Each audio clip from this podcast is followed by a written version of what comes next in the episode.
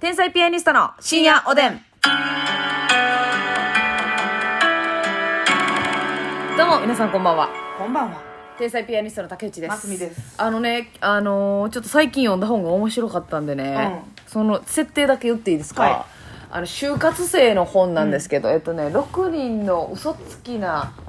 大学生たちやったかな。うん。もうね、あの、就活ってまあ、私もますみちゃんもしてないじゃないですか。うんはいでも、もうど真ん中就活生の話なんですけど、言ったらめっちゃ、えー今人気みたいな企業を受ける就活生が、うんだから何千人の中から最終6名に絞られんねやんか。ええー、すごい。で倍率えぐいな。えぐいのよ。で、三えー見たらみんな入りたいねんけど、うんその6名で、えーグループディスカッションをするっていうのが最終面接やねんけど、その中で、えーその6人で話し合って、ん。一人だけ採用しますと。ほう。で、誰が採用にふさわしいかを決めてくださいっていう。ええー。めっちゃむずい。怖だっから全員がそんなんみんな、そ自分が採用されたいもんなう。。せ採用されたんやんか。でも、はいはいはいはい、私行きたい、私行きたいって言ったら、うん他の人に押してもらわれへんやん。こいつ自分自分やんっていう。うん。だから、人からの信頼を集めなあかんっていう。そのディスカッション内で。ないで。だから、結局、自分行きたいってそんなんみんなやからん言うてもしゃあないし、え、私がいいと思う。なぜなら、この、あの、この人はここがあかんくて、ここがあかんくて、ここがあかんくてって言ったら他の人から押してもらわれへんから、うんネガティブキャンペーンをすることも、自己 PR をすることもできないわけ。なるほどな。で、どうやって他の人に、うんから信頼されて、まあ、自分以外やったらこの人がふさわしいと思うっていうふうにうん、押してもらうかっていう駆け引きの、へえ。最終面接の、を描いた本なんですけど。それはもうフィクション。フィクションフィクションフィクションで、えっ、とまあその中でちょっと事件が起きてっていう感じになるんですけど血出る。血は出へん血出心の血は出るねうわー、心の血がいっちゃん嫌な血やからな。でも その血の言い方が一番嫌なんだけれども血が。しかもますみちゃんには絶対無理やなと思ったんが、うんその2時間半で決めてくださいとうん。で基本的に部屋は伝統でくれっていうえ 出た時点で基本的には不採用となりますっていうそんもう腹痛らったしまいうんそれは、解剖学的問題がやっぱあるから な。そうそうそうなんかまあそうそれは実際まあフィクションやからそうなんですけど、出た時点で採用あの採用じゃなくなります、でその部屋の中には面接官は誰もおらんねんなるほど。横の部屋でモニタリングしてんねん、うんでカメラ置かれて 6, 6人で喋って決めてくださいみたいな、すごいでしょうわーだから喋らんかってもあかんしうん喋りすぎてうん変な仕切りになってもうてもあかんしってことやんなそうそうこいつ出しゃばってるやんっていう、んでももともとその企業はあの6人でグループディスカッション、まあ、別のテーマでしてもらって、うんでそのディスカッションを見て、うん最初はあの採用人数を決めませんと、うんだから全員よかったら全員なるほどね合格させるし、う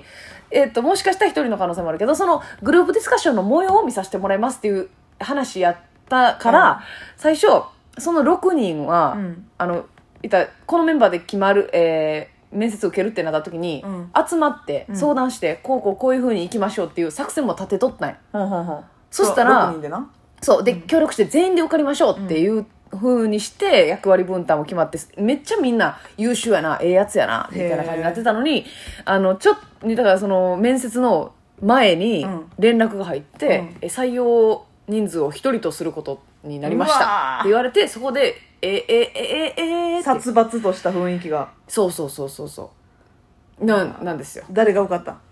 でなんでそうますみちゃんこれ言おうかほんならじゃじゃじゃその言おうかっていうのは、うんあの告発なんですけれども、はいますみちゃんは本当にネタバレが好きですよねうん割私ね割とネタバレしててもねうん見れるんですよネタバレしたいまであるやんちょっとうんなんでなんそれなんかさその最後知っともう先知っときたいみたいになった 「バチェラー」とか「バチェロレッテ」シリーズもさなんかうん全部先調べてからさ、なんか確認作業で見さいせてもらってるやんあのもちろん別にねゴールを知らなくても見れるんですよ、うんうんうん、ゴールを知らんからこそのこのドキドキ感はないわけやあんそっちのドキドキもあるけど、うんゴールを知ってるからこそうんの、うんなんやろなその裏読みじゃないけどうんはいはいはいだから2回目みたいな雰雰囲気で、うんそうそうそうここでこうなっとったんかっていうそっちの楽しみ方をなるほどねするなわあこれ最終この人やのに今この人こんな頑張ってそんな 嫌な見方や意味ないのにな嫌な見方やね ここもうちょっとこうしといたらあなた残れたかもしらんのにそこそうしてないからこっちが言ったやんうわうるさ いうるさい視聴者でねはいあなるほどそういうだから別に映画とか本とかもうんネタバレした状態で楽し見めれるる見れるとはかあ逆にもう中だるみする作品とかってあるやんかうんうんとかやったらもうもう最後だけ知っとこうみたいうんなるほどね、な、うん、そやけどまずみちゃんが好んでネタバレしてんのってネタバレせん方がいいタイプの作品を特にネタバレしたがりますよね、うんだからバチェラーとかバチェロレってもほんまにあれって誰が残っていくんやろうを軸に見ていくやつやし、うん今のやつも誰が残っていくんやろう を楽しみにややるやつや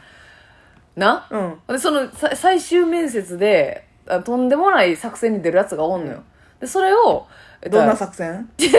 これ言っても大丈夫かな言っても大丈夫かまあでも見たい人もいてるから、うんでも今のやったらその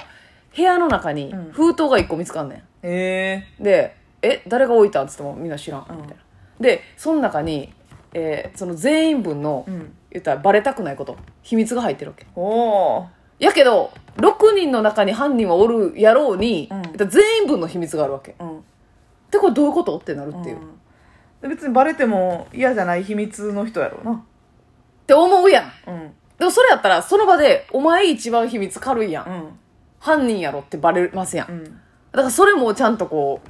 あの回収というかはあされてそれがバレないようになってねで結局その面接はうん最終的に一人きに決まるんですけど、その犯人が分からんままみたいな感じにな,、うんなってそのまま結局採用が決まっちゃうのはあねでもそんなんで決まる正社員ももういらんけどなそんなような決め方をする会社にますみちゃん勤めたらないけど なじゃあこれお悩み相談じゃなくて本なんですよフィクションの設定の話をさせてもらったんいでやいやいやいやいやそんな会社で勤めて幸せかなって話ですよちゃちゃちゃそ う話いがっ気にたなルーるトでないやいや受かった上司がいると思っただけでもゾッとしますわ私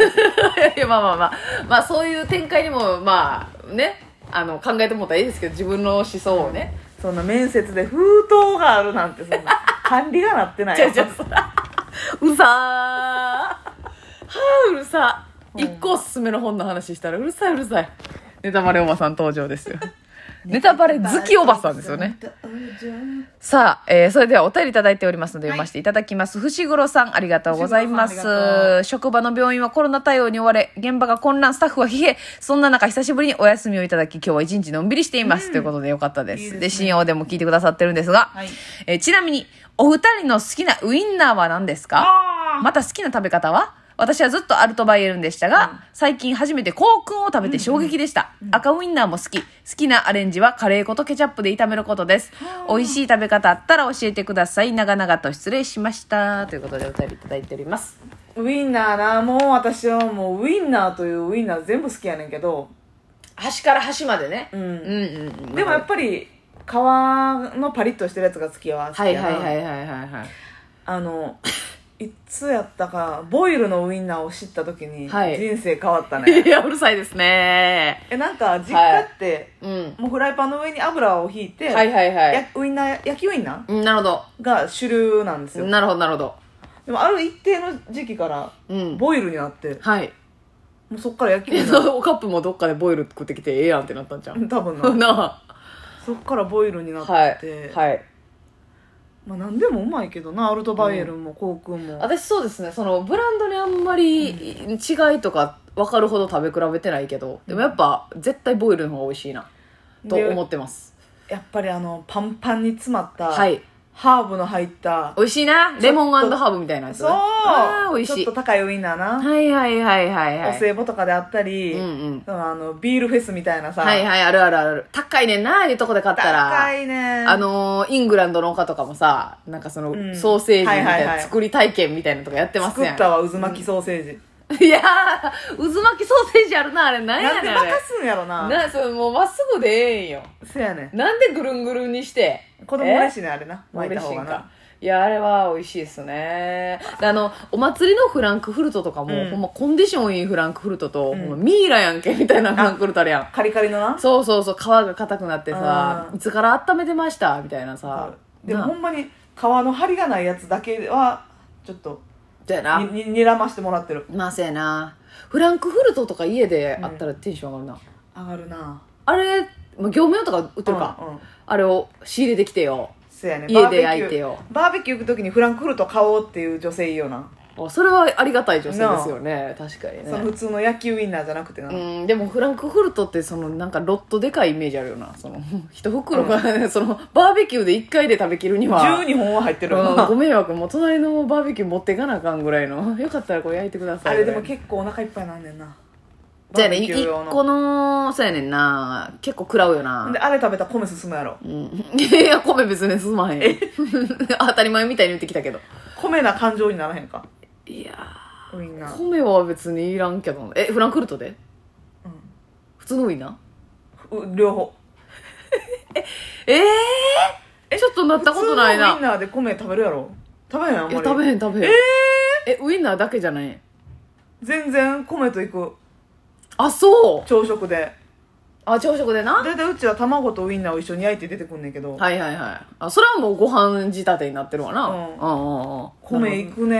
あのー、そうや朝食で思い出したけどやっぱ朝食バイキングもね、あの山積みのね、うんあのウインナー取りすぎてしまうねああーあれでもなあの山積みのバイキングのウインナーってパリッとしてれないしてよないねんあれはボイルしてんねんけど、うん時間経ってるよなあそうかそううかんうんボイルやなあれなボイルやけど時間経って持ってるよなあとグレーのウインナーはあれな んなんえあるグレーのグレーっぽいさーなんかイワシのつみれで作ったみたいなうん 魚さにそじゃなくてそれ魚魚に味そ噌なんかななこれはどういう色ってなるほどなあそれバイキングでバイキングでいやウインナーあーバイキングの山積みウインナーテンション上がるなそれまあ確かに超えてはけえへんねんけど、うんあの山積みという景色がテンション上がるなって思いますスねクランブルエッグとないやそうそう赤いやつも好き赤いやつも好きやでうわ赤いやつあのポークピッツとかもいいですよねーポークピッツの連刺しな